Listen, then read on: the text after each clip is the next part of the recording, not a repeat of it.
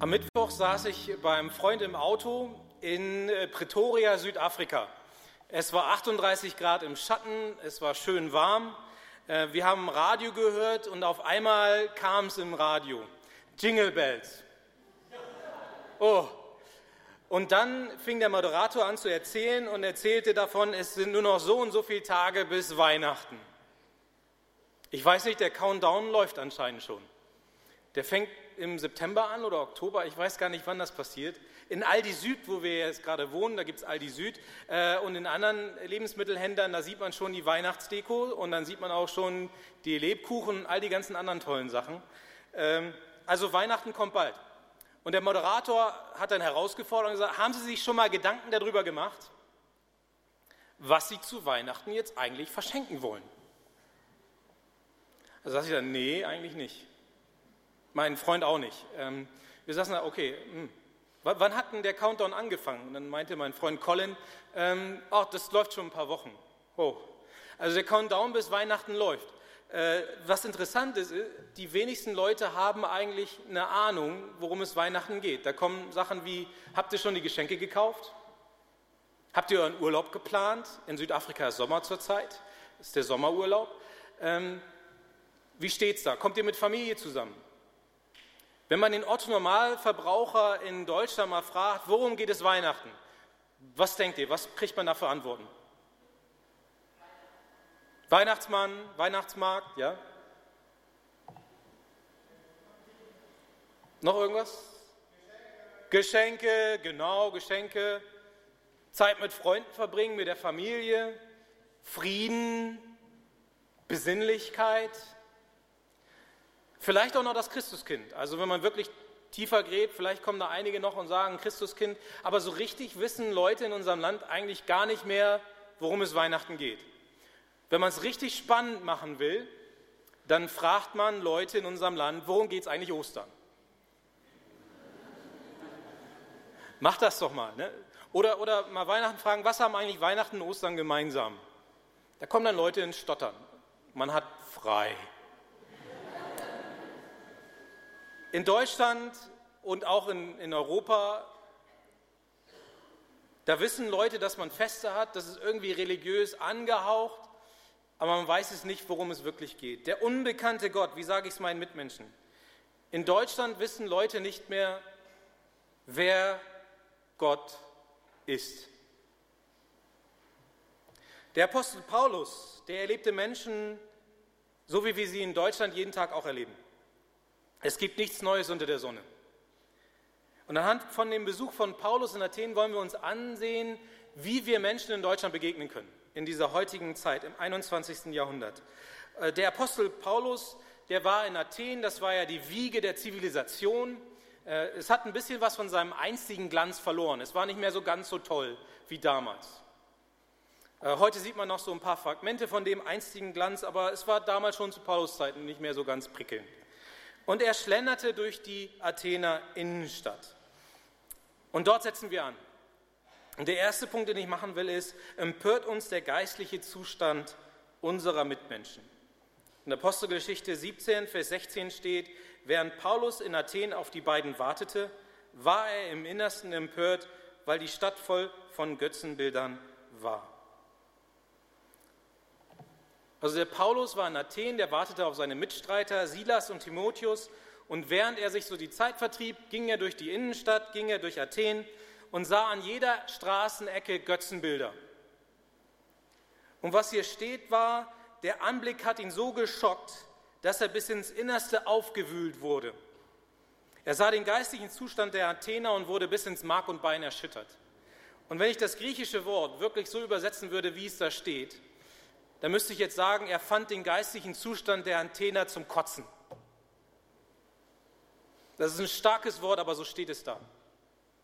Das ging nicht an ihm spurlos vorbei. Er ging durch die Athener Innenstadt und er hat gemerkt, hier stimmt etwas nicht. Und stellt euch mal vor, ihr lauft durch die Bremer Innenstadt oder durch Huchting. Wenn ihr seht, wie Menschen ohne Jesus leben, was bewirkt das in euch? Ist das die gleiche Reaktion, die Paulus hatte? Oder ist uns das egal? Diese Frage muss ich mir selber auch immer wieder stellen. Wenn ich durch Moosbach laufe, bewegt mich da noch irgendwas? Wenn ich sehe, dass es Menschen gibt, die Jesus nicht kennen, die in ihrem Leben falsche Prioritäten setzen, die anderen Götzen nachjagen. Götzen sind Sachen, die Gottes Stelle in unserem Leben einnehmen. Jesus gebraucht als Beispiel Geld. Ne, die Arbeit bekommt, die wird so, so wichtig, dass alles andere Gott äh, sekundär ist. Wofür gebe ich mein Geld und meine Zeit hin? Was hat Priorität in meinem Leben? Was bewirkt das, wenn ich das im Leben anderer sehe, dass es Menschen gibt in unserer Umgebung, die Jesus nicht kennen? Bewirkt das etwas in mir oder ist mir das völlig egal? Und heute Morgen, da musste ich mich selber auch nochmal fangen. Ich bin zum Brötchen holen gegangen, weil ich ja zum ersten Gottesdienst gehen konnte, war ich als Erster auf. Ähm, und dann kam mir ein betrunkenes junges Pärchen entgegen. Und der erste Gedanke, der bei mir kam, ne, ach nö, echt? Die waren dann auch ein bisschen lauter und dachte, oh, vielleicht gehe ich mal auf die andere Straßenseite.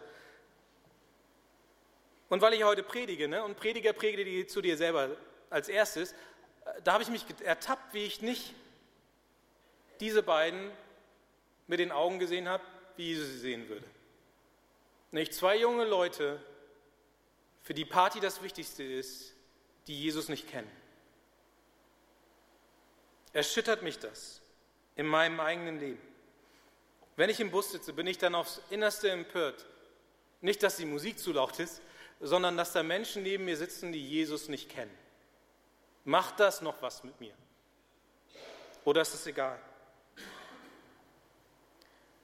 Paulus, der war empört, aber da blieb es nicht. Es gibt ja zwei Tendenzen. Man kann ja entweder sagen, die Welt ist schlecht, ich igel mich ein in meiner Gemeinde, oder es gibt Menschen ohne Jesus und ich mache was. Und ich fand das Interview, das Angela Merkel einmal gegeben hat in, in der Schweiz, wo eine Frau auf sie zukam und fragte, haben Sie denn keine Angst vor der Islamisierung des Abendlandes? Und was Angela Merkel ganz toll gesagt hat, war, davor habe ich keine Angst. Mir macht mehr Angst, dass es Menschen gibt, die sich Christen nennen, aber gar nicht wissen, worum es geht, die nicht mal die Bibel lesen. Wir wissen gar nicht, worum es selber geht. Vor uns liegt ein, ein Land der unbegrenzten Möglichkeiten mit den vielen Leuten, die hierher kommen nach Europa, Flüchtlinge. In deren Ländern könnte ich als Missionar nie rein. Ich könnte nicht in den Irak, ich könnte nicht nach Syrien. Die kommen zu uns ist unsere erste Reaktion, sind wir empört, dass sie kommen und anders sind als wir?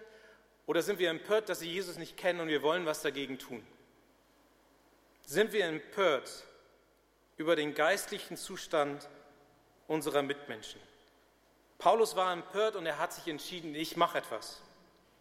Damit komme ich zum zweiten Punkt. Passen Sie Ihren oder passt euren Gesprächsstil an eure Mitmenschen an. In Vers 17 steht, er redete in der Synagoge zu den Juden und zu denen, die sich zur jüdischen Gemeinde hielten.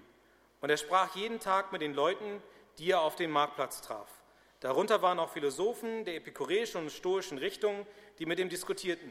Einige von ihnen meinten, was will dieser Schwätzer eigentlich? Andere sagten, er scheint irgendwelche fremden Götter zu verkündigen. Paulus hatte ihnen nämlich die gute Nachricht von Jesus und der Auferstehung verkündet. Sie nahmen ihn mit sich zum Aeropark und wollten Näheres erfahren, uns interessiert deine Lehre, sagten sie. Manches klingt sehr fremdartig und wir würden gerne genauer wissen, was es damit auf sich hat. Denn die Athener und die Fremden in Athen kennen keinen besseren Zeitvertreib, als stets das Allerneueste in Erfahrung zu bringen und es weiterzuerzählen. Facebook. Die wären wahrscheinlich immer auf Facebook gewesen und WhatsApp, um das Neueste zu erfahren. Paulus, der redete hier mit vier unterschiedlichen Gruppen. Den Juden, und den Gottesfürchtigen. Gottesfürchtigen, das waren diejenigen, die sich zu, den, zu Gott bekannten, die wussten, es gibt einen Gott und die glaubten, es gibt einen Gott, die sich an die jüdischen Feste und Rituale hielten, aber noch nicht den letzten Schritt gegangen sind zur Beschneidung. Zu den beiden redete Paulus in der Synagoge. Zu den anderen, den epikureischen und den stoischen Philosophen, redete er auf dem Marktplatz. Die epikureischen Philosophen glaubten daran, dass man im Leben dass das Leben dazu dient, seine Lust zu befriedigen. Hauptsache, wir haben Spaß. Nach dem Leben ist alles aus, wir zerfallen in unsere Atome. Es gibt vielleicht einen Gott, der ist aber so, so weit weg, der interessiert sich gar nicht für uns und ist für unser Leben irrelevant. Und das höchste Ziel ist, Leid zu vermeiden und unsere Lust zu befriedigen. Das war deren Philosophie. Dann gab es die stoischen Philosophen, die glaubten das ein bisschen anders. Äh, die glaubten daran, dass die Vernunft das einzig Leitende ist im Leben. Wenn Lebensführung gelingen sollte, dann muss sie mit der Natur übereinstimmen. Die Vernunft, Vernunft beherrscht alles. Ich vermag sowieso nichts an meinem Schicksal zu ändern. Ähm, und deswegen sind sie ihr dem Leben mit stoischer Gelassenheit begegnet. Lust und sinnliche Begierde müssen bekämpft werden. Sie bekannten sich doch zu allen griechischen Göttern und glaubten, dass Gott in allem ist. Ich glaube, wenn man heute in die Gesellschaft reinguckt, kann man diese Trends immer noch wiederfinden. Es gibt Leute, die denken, wenn ich tot bin, bin ich tot, darum will ich das Leben genießen und zwar jetzt. Leid vermeiden, nur Spaß haben. Hauptsache, es geht mir gut. Und der Paulus, der passte seinen Gesprächsstil an diese vier Gruppen an.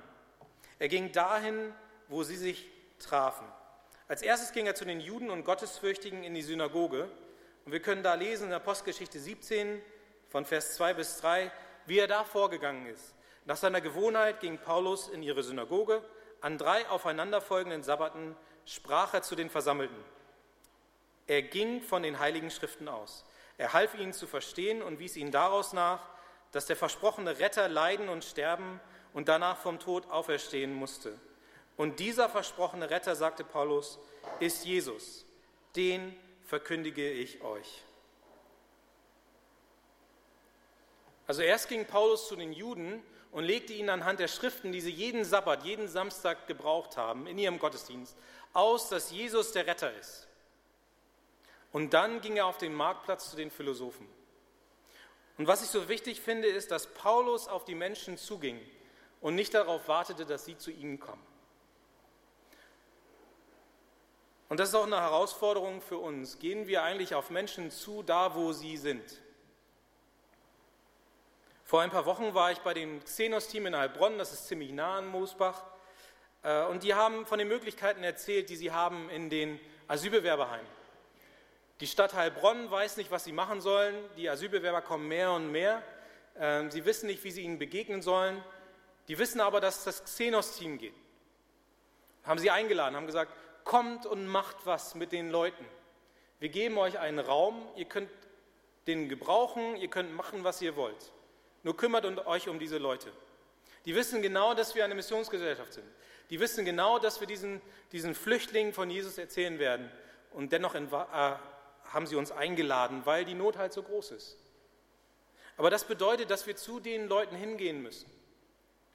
Und wir hatten einige hitzige Diskussionen auch in dem Team. Äh, sollen wir die Leute nur darauf zu unserem internationalen Gottesdienst einladen? Oder sollen wir da was starten, im Flüchtlingsheim? Dahin gehen, wo die Leute sind. Und das ist eine Gruppe von irakischen Jugendlichen, die ohne ihre Eltern nach Deutschland gekommen sind. Und wir haben uns entschieden, wir machen Jüngerschaft mit ihnen, wo sie sind, obwohl sie noch keine Christen sind. Wir fangen da schon an. Und es ist unglaublich, was da passiert.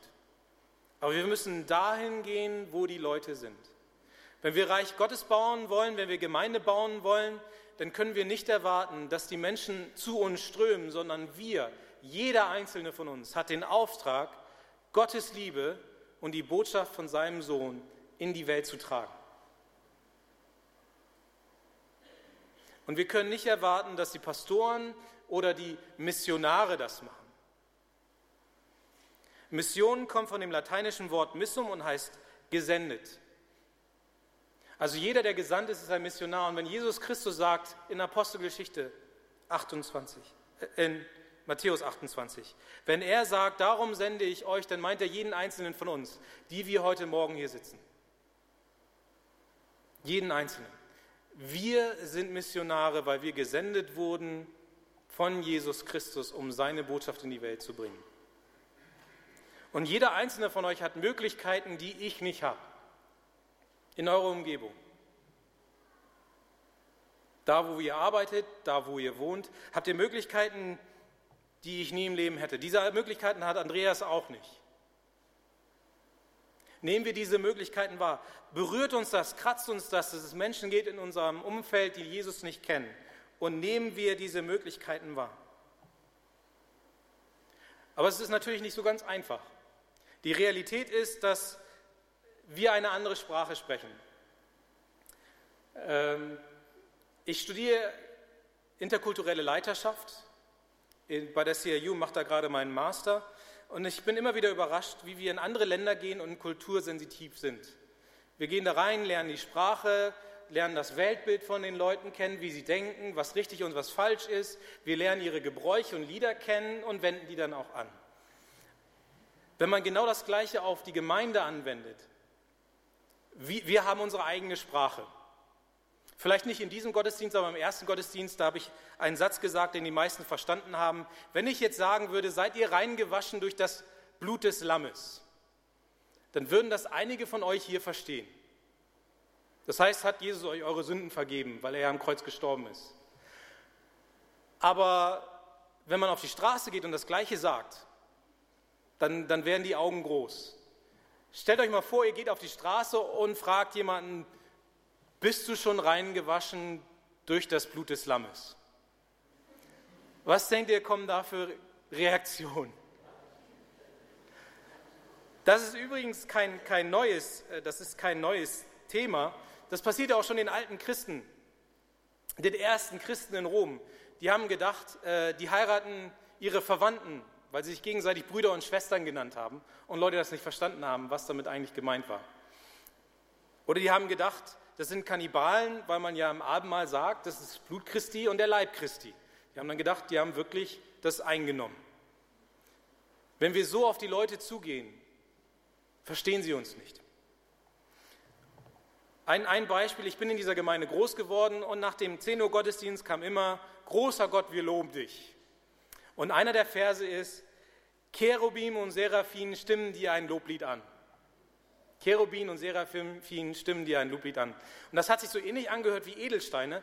Also für die ersten Jahre meines Lebens habe ich geglaubt, wir singen über Edelsteine, die Gott loben.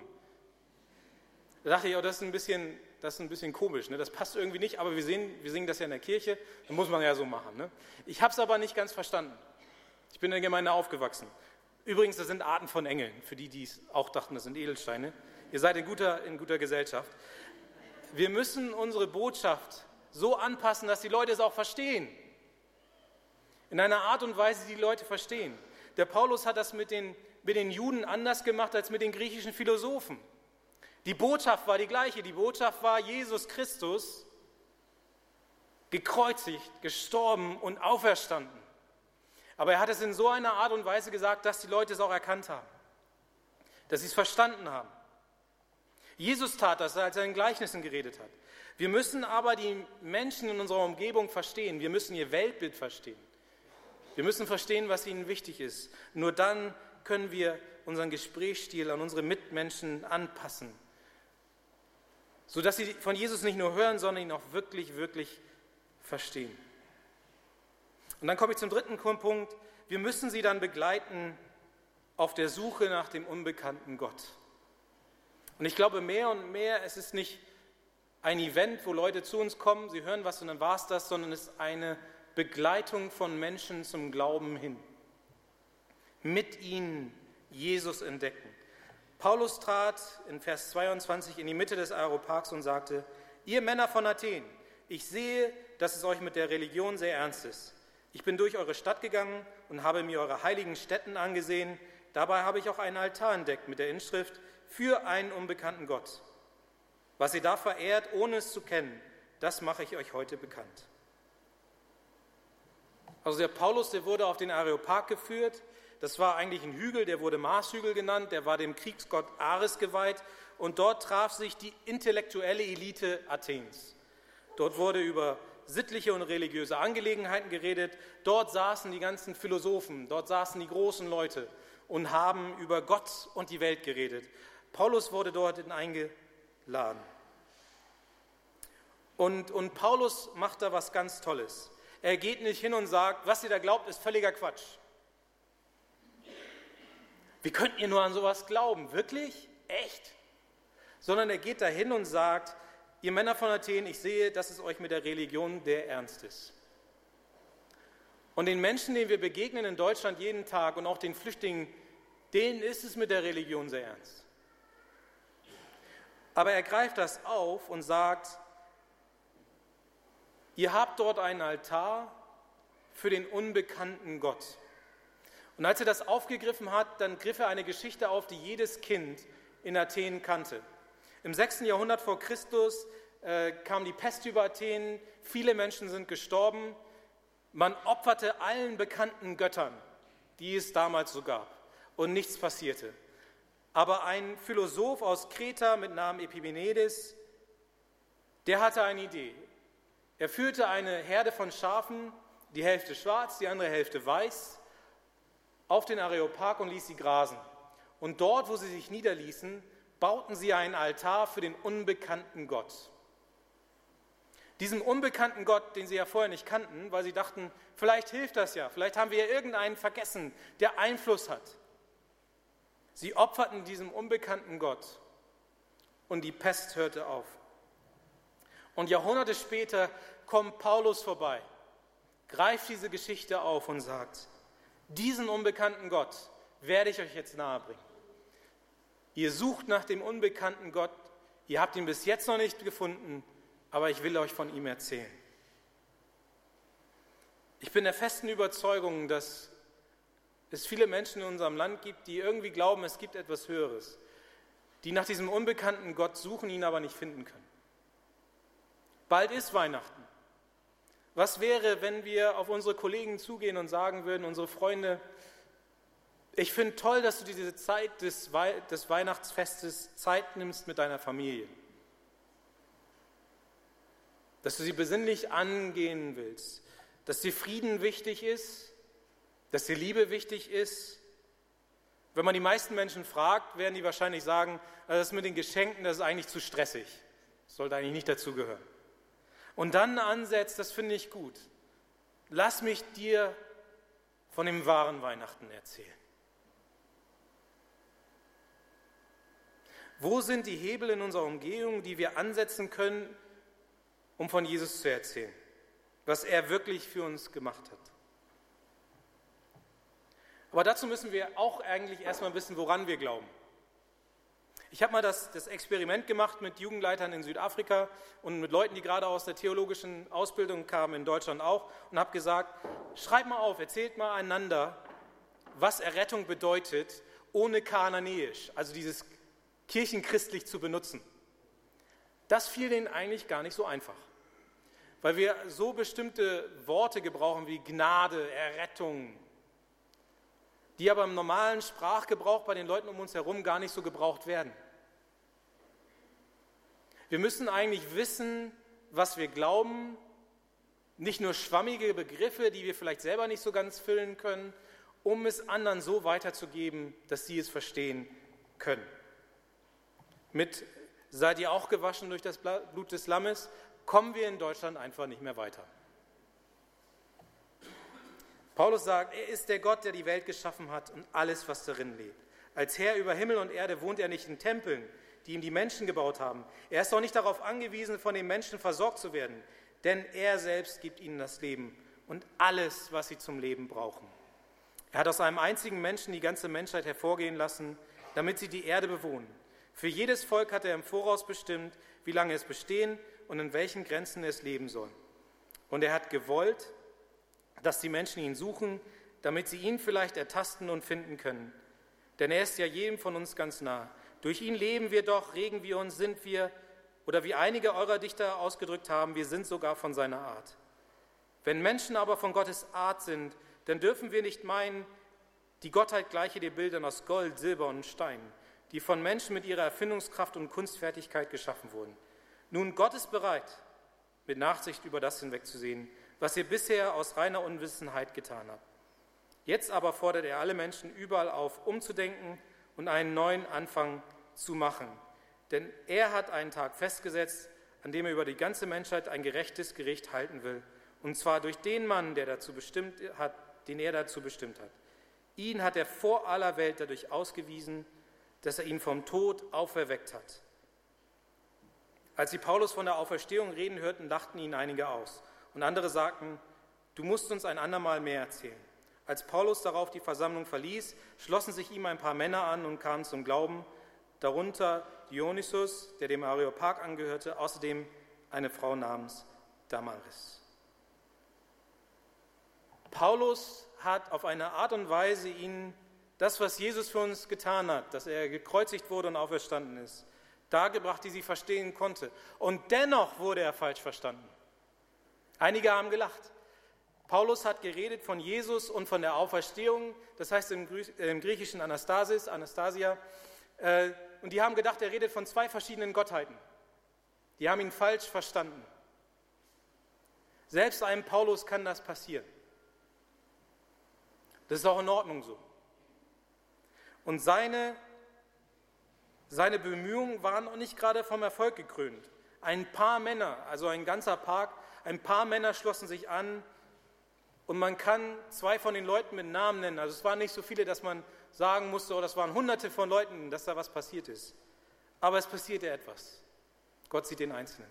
Und wenn Gott uns herausruft, um seinen Namen groß zu machen, in einer Art und Weise von ihm zu erzählen, dass die Leute verstehen, dann müssen wir damit rechnen, dass Leute über uns lachen, dass sie uns nicht verstehen.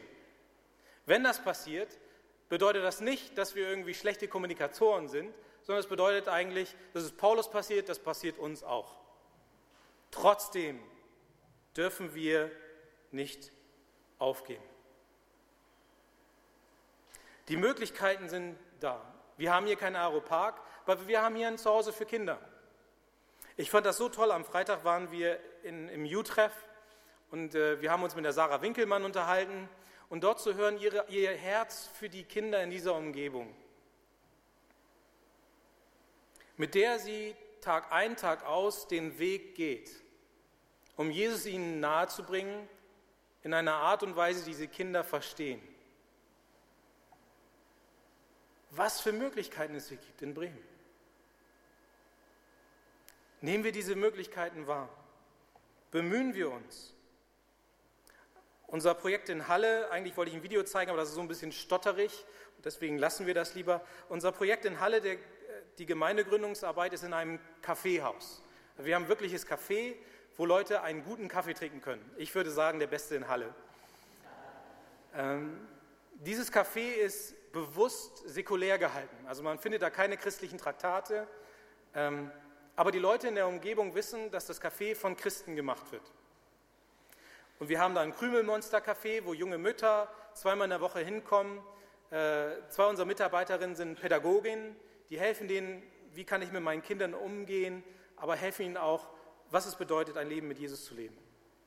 Wir haben Kunstausstellungen im oberen Bereich des Cafés, wo nicht christliche Künstler hinkommen und ihre Kunst ausstellen. Und wir haben einen Mitarbeiter, der hat Kunst studiert, ist sehr bekannt in der Kunstszene in Deutschland, den Olli. Und der hilft den Künstlern, Sachen richtig aufzuhängen, da wo sie am besten wirken. Ich war mal auf einer Ausstellung, einer Vernissage von einer nichtchristlichen Künstlerin aus Russland, die da ausgestellt hat. Und die hat er so ein bisschen erzählt von ihm, wie sie was gemacht hat, was sie sich dabei gedacht hat. Und dieser Fleck, der stellt das da, wie der im Raum steht. Und das ist so. Und diese Technik habe ich ähm, gebraucht und ich stand da, ich habe nichts verstanden, gar nichts, gar nichts. Und dann ähm, habe ich gesehen, unter einigen Bildern standen die Beschreibungen. Ich bin da hingegangen und dann stand dann irgendwie Ente am Fluss. So, oh ja, ja, das kann ich sehen, das kann ich, das kann ich echt sehen. Ähm, und dann kam Olli an und dann sage ich, ey, Olli, Ente am Fluss, ich sehe das. Und er sagt, das hat die nur dahin gehängt, weil die die Bilder verkaufen will. Eigentlich bedeutet das gar nichts. Okay, also ich verstehe überhaupt nichts über Kunst. Die sprechen eine andere Sprache. Und nur ein Olli kann solche Leute erreichen, nur Künstler können Künstler erreichen. Und es ist spannend zu sehen, wie sie darauf eingehen und zu sehen, wie kann ich diese Künstler erreichen, dass erlöste Kunst entsteht. Wenn man in alte Kirchengebäude geht, da sieht man diese wunderbaren Bilder, die von Künstlern gemalt wurden. Wie können wir diesen Künstlern Gott so nahe bringen, dass sie mit ihrer Kunst auch irgendwann mal Gott verherrlichen? Das ist eine große Frage. Wie sieht so ein Gottesdienst unter Künstlern aus? Also 20 Minuten, 30 Minuten Predigt, das klappt wahrscheinlich nicht, aber wie sieht das aus? Wie können wir mit diesen Künstlern den Weg gehen, den kleinsten gemeinsamen Nenner finden, Kunst, um weiterzugehen? Bei anderen ist es Sport, durch Sport, durch Fußball. Menschen erreichen. Ich habe auch gehört, dass heute Nachmittag um 15 Uhr Jugendliche aus dem U-Treff mit Flüchtlingen Fußball spielen. Da ist der kleinste gemeinsame Nenner Sport. Sie befreunden, sich mit ihnen anfreunden und durch ihr Leben Jesus ihnen nahebringen. Wie können wir das machen? Sind wir aber bereit, uns so bewegen zu lassen, dass wir etwas tun, dass wir auf die Leute in einer Art und Weise zugehen, die sie verstehen? Sind wir bereit, das zu machen? Wenn wir es sind, dann komme ich zum vierten Punkt. Wir müssen unser Leben sprechen lassen. Und den ersten Tipp, den ich euch geben kann, ist, erzählt von dem, was Jesus in eurem Leben getan hat. Erzählt von dem, was Jesus in eurem Leben getan hat. Den coolsten Missionar im Neuen Testament, den ich finden kann, der mir am meisten zusagt, ist der blinde Mann, den Jesus heilt und ihn sehend macht. Jesus kommt zum blinden Mann, spuckt in den Dreck, rührt da draußen einen Mix an, schmiert ihn in die Augen, das ist schon mal ein bisschen, hm. das würde ich jetzt nicht machen der macht das, sagt, wasch die Augen aus und zeig dich den religiösen Vorstehern deiner Zeit. Und er macht das und er wird wieder sehen und er geht dahin und sie merken, dass der blinde Mann geheilt wurde. Und sie sagen, ah, so ganz glaube ich das nicht. Sie schicken ihn nochmal weg, holen seine Eltern rein und sagen, fragen sie, was ist da passiert? Und in Johannes 9, Vers 24 und 25 können wir lesen, die Pharisäer ließen den Blindgeborenen ein zweites Mal rufen und forderten ihn auf, gib Gott die Ehre. Wir wissen, dass dieser Mensch ein Sünder ist. Ob er ein Sünder ist oder nicht, das weiß ich nicht, entgegnete der Mann. Aber eins weiß ich, ich war blind und jetzt kann ich sehen. Sie holen seine Eltern rein und fragen, was hat er da gemacht? Was ist da passiert mit Jesus? Die haben Angst, die werden aus der Synagoge rausgeschmissen. Altersvorsorge, AD. Und deswegen sagen die, frag doch einfach mal unseren Sohn wieder. Sie rufen ihn also wieder rein der blinde Mann, der ehemals blinde Mann kommt rein. Die fragen ihn, gib Gott die Ehre. Wir wissen, dass dieser Mensch ein Sünder ist. Er geht da gar nicht drauf ein, der blinde Mann. Was er sagt ist, das weiß ich nicht. Alles, was ich weiß, ist, ich war blind und jetzt kann ich sehen. Und wir dürfen uns als Christen nicht in die Defensive drängen lassen, wenn Leute uns Fragen stellen, auf die wir keine Antwort haben. Selbst Luther hat einmal gesagt, Herr, lehre mein Herz zu sagen, ich weiß es nicht. Aber wir können von dem erzählen, was Jesus in unserem Leben gemacht hat. Davon können wir erzählen. Ich weiß nicht, ob Engel rückwärts fliegen können. Ich weiß nicht, ob Adam einen Bauchnabel hatte. Alles, was ich weiß, ist, ich war blind und jetzt kann ich sehen. Und wir müssen diese Erlebnisse, das, was wir mit Jesus erleben, jeden Tag. Und manchmal denken wir, das sind nur Kleinigkeiten, wenn wir einen Parkplatz gefunden haben, im Roland Center. Oder andere Sachen. Wir müssen Menschen von diesen Sachen erzählen. Wir müssen erzählen, was Jesus in unserem Leben getan hat. Und es ist unglaublich, was bei den anderen passiert. Die können nämlich nicht argumentieren und sagen, das stimmt nicht, weil wir es erlebt haben. Wir haben es doch erlebt. Aber wir erzählen, erzählen nicht genug davon. Und dann müssen wir unsere Freunde einladen. Jetzt habe ich ja schon das Vorrecht gehabt, so ein bisschen zu hören, was Andreas nachher in den Abkündigungen sagen wird, mit den besonderen Gottesdiensten, die bald stattfinden. Das ist auch eine Möglichkeit, Leute einzuladen, Jesus kennenzulernen. Wenn wir nicht alle Antworten haben, hier ist ein Ort, wo du Jesus kennenlernen kannst. Hier ist ein Ort, wo du Jesus erfahren kannst, Gott erfahren kannst, in Anbetung, im Gebet, in der Gemeinschaft. Wir müssen Leute einladen. Und dann, das Wichtigste ist, wir müssen unser Leben teilen. Wir müssen sichtbar werden, wie wir unser Leben im Tag für Tag mit Jesus leben.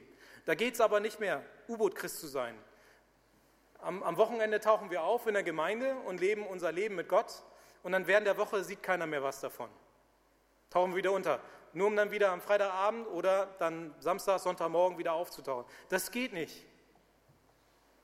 Das Leben mit Gott kann nicht in Schubladen sein. Ne? Das ist die Gott-Schublade und das ist alles andere, sondern das Leben mit Gott umschließt alles in unserem Leben wie wir miteinander umgehen, wie wir arbeiten, alles. Aber wir müssen es sichtbar machen für andere. Und ich weiß selber, äh, dann sitzt man im Restaurant und betet und dann denkt man, was denken die Leute? Aber wir müssen da mutig sein, unser Leben mit Gott leben und andere Menschen sehen lassen, wie wir mit allen Dingen und Situationen in unser Leben umgehen. Auch in unserem Schmerz, in unserem Versagen. Das kann so ein deutliches Zeugnis sein. Aber dafür müssen wir unser Leben teilen. In Hamburg haben wir das Move-In in dem Team in Hamburg, dass das Team in einen Stadtteil gezogen ist, Wilhelmsburg. Das ist äh, Hochding auf Steroiden, Wilhelmsburg, um dort zu leben und das Leben zu teilen. Und es ist unglaublich, aber die Leute in der Umgebung wissen, dass da Christen leben und die wissen, zu wem sie kommen müssen, wenn sie Probleme in ihrem Leben haben. Was würde passieren, wenn wir uns einen Stadtteil in Bremen aussuchen würden, wo wir wissen, es gibt keine Gemeinde, es gibt niemanden da und ein paar Familien würden sich aufmachen, dahin ziehen, obwohl es schwierig ist, um Jesus dort den Leuten in der Umgebung vorzuleben. Gemeinde zu bauen. Was würde passieren, wenn wir das machen? Wir müssen zu Leuten hingehen. Der unbekannte Gott, wie sage ich es meinen Mitmenschen? Kratzt mich das eigentlich noch, wenn ich Leute sehe, meine Mitmenschen sehe, die ohne Jesus verloren sind? Oder ist mir das völlig egal? Wenn es was mit mir macht, was kann ich da machen? Geh auf die Menschen zu, erzähle ihnen von Jesus in einer Art und Weise, die sie verstehen. Triff die Menschen dort, wo sie sind. Mach Jesus groß, teile dein Leben lade deine Freunde ein und erzähle ihnen, was Jesus in deinem Leben schon getan hat. Menschen in Deutschland suchen immer noch nach dem unbekannten Gott. Und wir wissen, wer er ist. Ich bete. Herr, ich danke dir, dass in unserer Schwachheit du uns berufst, deinen Namen groß zu machen. Dass du jeden Einzelnen von von uns heute hier aufforderst, auf Menschen zuzugehen, die dich noch nicht kennen. Und das zu erzählen, was du für sie getan hast und was du in unserem Leben getan hast. Und Herr, dort müssen wir mutige Schritte machen, das fällt nicht so ganz leicht. Wir haben manchmal Angst. Herr, gib uns Weisheit und den Mut, unsere Angst zu überwinden, unsere Vorurteile zu überwinden und mutig auf die Leute zuzugehen. Denn du bist der einzige Weg und die Wahrheit und das Leben. Und niemand kommt zum Vater, denn durch dich. Amen.